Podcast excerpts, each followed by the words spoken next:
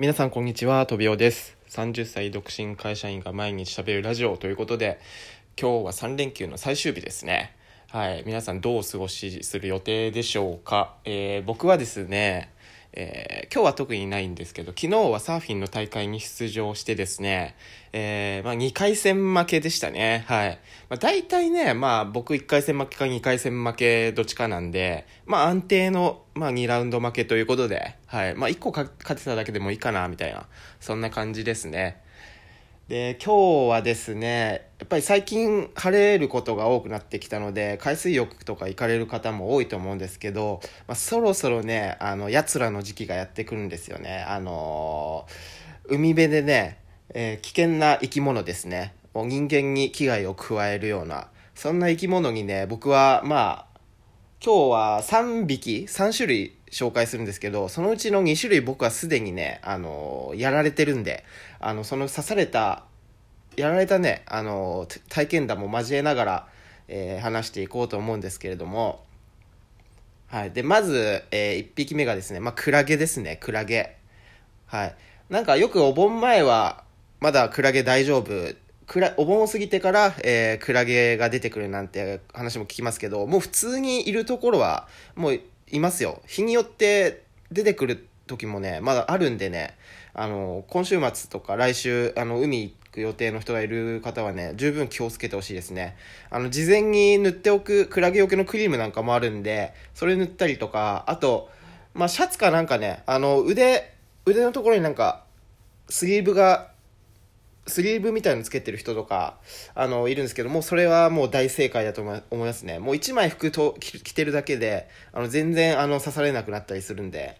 で、僕もね、あの、クラゲはもうもちろん刺されること、まあ、7年ぐらい、そう、サーフィンやってるんで、あの、クラゲはもう、まあ、2年に1回ぐらいはもう刺されるんですけど、もうね、あの、気づいたらもうやられてて、なんかちょっとピリッとするんですよね。そうそう。なんか傷口に、あのーまあなんか唐辛子とかそういうのちょっと塗られたぐらい、それがね、まあ1時間ぐらいは続くかな。そんぐらいの痛みですね。で、ミミズバレになるんですよ。やっぱり触手で刺されるんでね。そう、だから事前対策をしっかりやっとけば、クラゲはあんま刺されないかなと思うんで、そう。だからあとは、クラゲが発生してますって言ったら、まあできるだけ海行かないとかね、うん、そういう対策があると思うんで、はい、その辺をやってもらえばいいと思います。で、2匹目がね、カツオノエボシですね。で、これ、もう今でこそ有名になってきたんですけれども、あの、知らない、まだ知らない方に説明するとね、あの、クラゲじゃなくて、カツオノエボシっていうのは、まあ見た目で言うとね、なんて言うんですかね、なんかビニール袋に、なんかすごい綺麗な青色をしてるんですよ。だから、ビニール袋に、なんか青く、ちょっとスプレーで塗ったみたいな、すごい綺麗なね、あのー見た目してるんですよ。透き通ってて。で、よく海に浮かんでる時なんか、なんかビニール袋と間違えて、なんか触っちゃったりとかする人もいるみたいなんですけど、ただこいつがね、もう、猛毒なんですよ。そう。なんかね、最初は大丈夫なんだけどやっぱ2回目以降刺されたらアナアナフィラキシーショックって言って体が過剰に反応しちゃってあの死んでしまうこともあるぐらいそんな怖い生き物なんですけどこれはね大体浜辺に打ち上げられて落ちてることが多いですねで自分からなんか動いてるっていうのは僕見たことないんでなんか自分で動いたりはできないのかなと思うんですけどそう。でね、あのーやっぱり綺麗な水晶体みたいな感じに見えて、あの、浜辺打ち上げられてるんですよね。だから子供とかが触んないように注意してほしいんですけど、で、僕もこいつに刺されたことがあって、僕の場合はね、なんか海の中に浮いているやつに刺されたんですよ。そう。で、これもサーフィンやってて、で、なんか、ぐるぐるって触手みたいのが腕に巻きついたような感じがしたんで、パッて見たら、カツオノエボシの、カツオノエボシがね、あの、